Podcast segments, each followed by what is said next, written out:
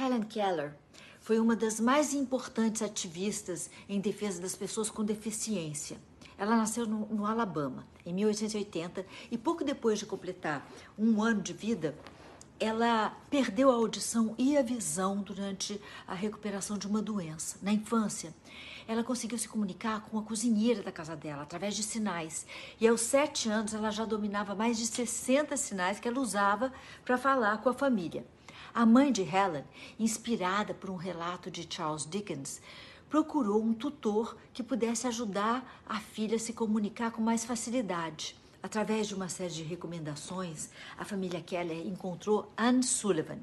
Anne também era cega e virou instrutora e companheira de vida de Helen numa relação de 49 anos de aprendizado e troca. Em seis meses, através dos gestos e movimentos ensinados por Sullivan, Helen Keller conseguiu aprender 625 palavras.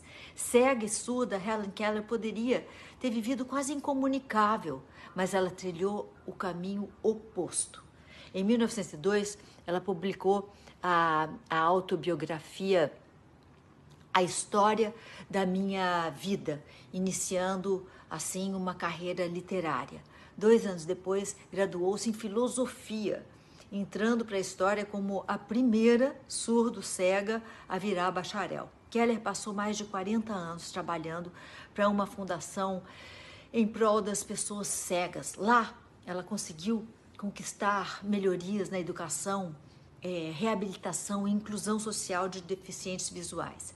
Helen Keller não defendia apenas os direitos dos surdos e cegos, mas de todas as pessoas. Ela foi defensora ferrenha do sufrágio universal, que defendia o direito é, ao voto não só para mulheres, a grande bandeira da época, como também para negros, pessoas de baixa renda e toda a população privada de exercer a sua cidadania. Helen Keller passou seus dias viajando por todos os continentes, arrecadando fundos e disseminando informação em prol dos deficientes físicos. Visitou 35 países nos cinco continentes e se encontrou com vários líderes mundiais, como Winston Churchill, Jawaharlal Nehru e Golda Meir, que é outra das nossas mulheres de fibra, aqui já falamos dela. Ao fim da Segunda Guerra Mundial, ela visitou Hiroshima, Hiroshima e Nagasaki e passou a oferecer apoio aos soldados do mundo inteiro que tinham perdido a visão e ou a audição em combate. Helen Keller foi agraciada com títulos e diplomas honorários de instituições como a Universidade de Harvard, universidades da Escócia, Alemanha, Índia e África do Sul.